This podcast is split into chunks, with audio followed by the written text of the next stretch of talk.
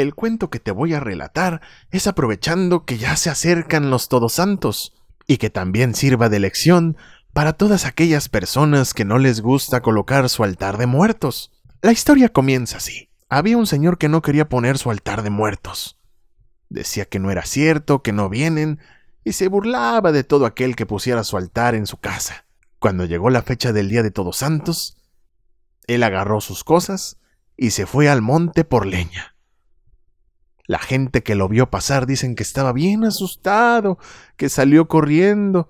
Lo intentaron detener, pero el hombre ya estaba como desquiciado. Lo que la gente cuenta es que los santos difuntos se le aparecieron y le dijeron con una voz misteriosa, ¿por qué otros nos están dando ofrenda y tú no?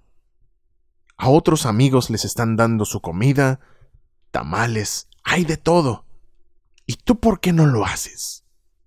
Dicen que llegó a su casa con mucho trabajo, bien pálido, y le dijo a su mujer, si es cierto lo que dicen, hay que poner altar de todos santos. Pero ya era muy tarde para que él pusiera su altar de muertos. Se apuntaron a buscar pollo y cosas, pero ¿de qué servía? Se murió en el monte porque no quiso poner ofrenda. Allá lo espantaron. Por eso es que ahora todos aquellos que saben de su historia prefieren poner su altar de muertos, aunque sea grande o muy pequeño.